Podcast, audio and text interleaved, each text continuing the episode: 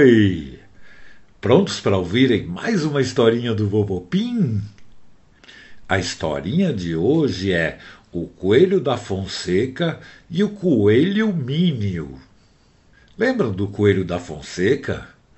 Fazia tempo que a turma não ouvia falar dele, desde que ele foi trabalhar alugando e vendendo tocas para coelhos em outra cidade. Mas na semana passada, a turma toda teve uma surpresa. Ele apareceu de novo, muito animado, e chegou no jardim e encontrou com os amigos Piauí, Polenta e Vitinha. Ele estava usando uma gravata azul bem bonita. E o da Fonseca falou: Oi, amigos! Faz tempo que a gente não se via, né? E a Vitinha, é isso mesmo, da Fonseca, que saudade! Por onde você andou? Bonita essa tua gravata. E o da Fonseca, ah, eu passei esse tempo todo trabalhando na cidade grande e aprendi muitas coisas sobre alugar e vender tocas para coelhos. E o Piauí, e agora, você só veio visitar a gente ou vai voltar aqui para o interior? E o da Fonseca, olha só, era justamente isso que eu queria falar com vocês, amigos. Então eles fizeram uma roda em volta do coelho e ele contou que tinha ficado seis meses trabalhando na cidade grande, viu muitas novidades e pensou em fazer coisas novas aqui no interior.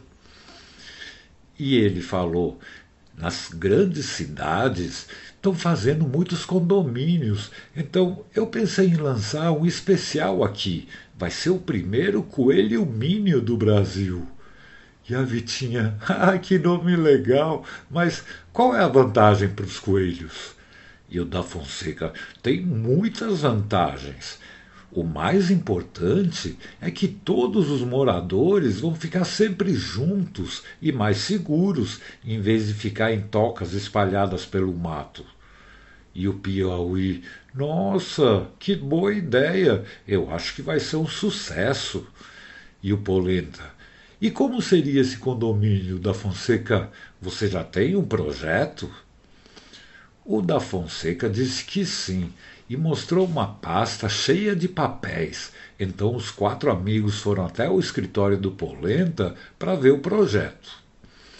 Quando ele abriu a pasta e colocou os papéis sobre a mesa, todos ficaram de boca aberta vendo aquele lindo desenho. Sabem aquelas pirâmides do Egito que parecem uma montanha com os quatro lados retinhos que acabam numa ponta? O coelho mínimo era parecido, só que era em degraus, como se fossem andares de um prédio. Você subia no primeiro andar e dava a volta inteira, encontrando várias tocas, uma do lado da outra. Depois subia mais uma escada e tinha outro andar, com menos tocas, e aí ia subindo e a cada andar tinha menos tocas, até chegar no último, que tinha uma toca só, a cobertura. Então o da Fonseca mostrou outros desenhos que mostravam onde ficaria a portaria, o playground, uma piscina e uma quadra de esportes. Era muito bonito mesmo e dava para ver que seria uma obra muito legal. E a Vitinha falou: Puxa, que bacana da Fonseca! Aposto que muitos coelhos vão querer morar aqui. E o Piauí: Coelho Mínio, o nome é bom, mas só vão poder morar coelhos? E o da Fonseca: A ideia é essa, mas se outros bichos quiserem morar aqui, eu não vejo problema. As tocas são todas iguais por dentro e bem confortáveis. E o Polenta falou: Eu gostei do projeto da Fonseca, mas vai dar um trabalhão para fazer essa pirâmide e todo o resto. E o da Fonseca: É, é justamente por isso que eu vim falar com vocês. Eu acho que se tem alguém que possa fazer essa construção direito, são vocês. O que vocês acham? E o Polenta: Olha, é bem complicado, mas é muito legal. A gente precisa pensar bem se podemos fazer, porque não é tão simples quanto parece. Mas nós vamos fazer uma reunião e te avisamos, tá bom? Então eles ficaram com os desenhos do da Fonseca para ver com calma como poderiam fazer a obra. O da Fonseca foi visitar seus amigos coelhos para saber se eles se interessavam pela ideia, e enquanto isso, o Polenta, o Piauí e a Vitinha ficaram no escritório. O Polenta é ótimo para planejar e organizar as coisas. A Vitinha é muito inteligente e o Piauí sempre consegue resolver problemas de última hora. A equipe era muito boa. A primeira coisa que pensaram foi chamar o tatuado. Lembram dele?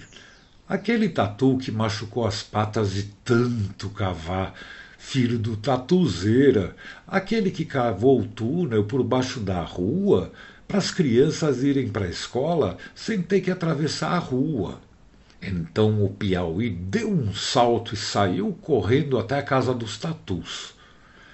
Enquanto isso, o Polenta e a Vitinha foram buscar um terreno legal para fazer aquela espécie de pirâmide sem incomodar ninguém no condomínio. No fim do dia, eles voltaram para o escritório do Polenta e o Piauí chegou com o tatuado e o seu pai, o tatuzeira.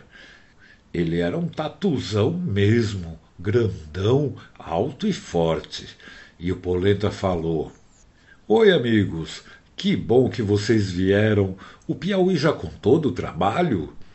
E o tatuado falou: Claro, a gente gosta de ajudar, e se for cavando buracos, melhor ainda. E a Vitinha: Sim, então vocês vão se divertir. Venham ver os desenhos, porque a gente já achou um terreno ótimo. Então o Polenta explicou o projeto para eles e eles viram que a pirâmide tinha que ter cinco andares. No térreo ia ter seis tocas e no último andar, bem na pontinha, uma toca só. No total, seriam 16 tocas. Eles ficaram até tarde acertando tudo. Os tatus iam chamar mais dois amigos e também o Nestor Castor, que fazia paredes lisinhas. E a Vitinha foi chamar sua amiga Pink, a cachorrinha cor-de-rosa que adorava a decoração e ia ajudar muito. E no dia seguinte começaram as obras, os quatro tatus cavando que nem máquina de cavar buraco de metrô sem parar. O terreno que eles tinham achado era ótimo e tinha a forma de uma pequena montanha. Eu nem vou contar agora o trabalhão que deu. Eram muitos bichos fazendo coisas ao mesmo tempo, mas como tudo estava bem organizado, o coelho Mínio avançava depressa e o coelho da Fonseca era o mais animado de todos. Ia para todo canto, olhava tudo e ajudava a todos. Ele queria inaugurar logo. Bom, depois de um mês inteirinho de trabalho, a obra ficou pronta. Estava muito bonita. Parecia mesmo uma pirâmide com degraus e as tocas bem alinhadinhas ficaram ótimas.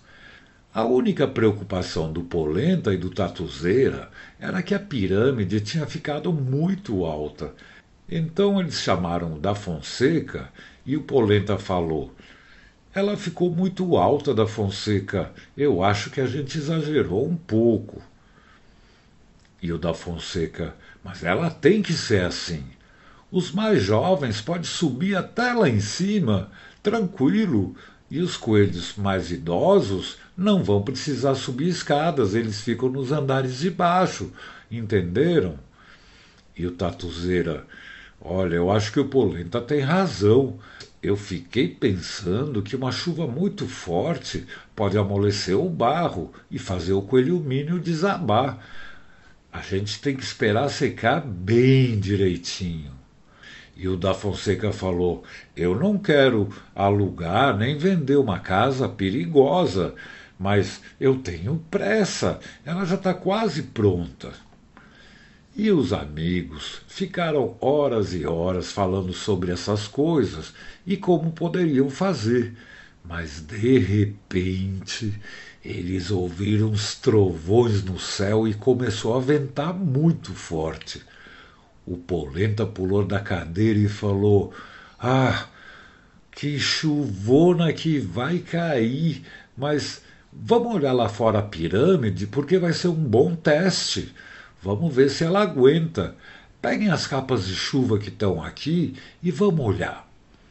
Então os quatro amigos puseram capa de chuva, botas de borracha, cada um pegou uma lanterna e lá se foram o Polenta, o da Fonseca, a Vitinha, o Piauí e o Tatuado com o Tatuzeira. Eles estavam andando na chuva forte e parecia um bando de vagalumes andando no escuro. Tinha tanto barro que estava difícil de andar, e quando chegaram no terreno, não acreditaram no que viam. A pirâmide, com a chuvona, estava desmanchando. Parecia um sorvete derretendo a ponta de cima, que era retinha, já estava ficando arredondada e os andares mais altos também começavam a cair. E a Vitinha gritou: Nossa, essa chuva já está desmanchando a pirâmide. E o da Fonseca: Ai, ai, ai, lá se vai o meu coelho mínio. E o tatuado: As tocas estão firmes, mas os degraus estão caindo, gente. Era verdade. Os seis amigos ficaram paralisados vendo aquela linda construção se desmanchando rápido, rápido. A chuvona até atrapalhava a visão, mas os amigos ficaram olhando tristes aquela coisa acontecendo. E o Polenta falou: É mesmo, amigos, nós vamos perder a nossa pirâmide. O barro ainda não tinha endurecido o suficiente. E o Tatuzeira falou: É, o certo seria ficar uma semana tomando sol direto. Aí o barro ia ficar bem duro e resistente. E o Polenta. É, gente, vamos para o meu escritório, aí a gente pensa melhor. Vamos sair da chuva, senão a gente pode ficar preso nessa lama. E eles saíram andando com a lama chegando nos joelhos, sem enxergar quase nada, e chegaram na casa do Polenta e se reuniram na sala. E o Polenta falou: É isso, amigos. Dessa vez o nosso projeto não deu certo. Às vezes acontece. E a Vitinha, puxa, mas será que não dá para consertar? E o Tatuzeira, não vai dar não, Vitinha. A água já entrou por todos os andares, já estragou.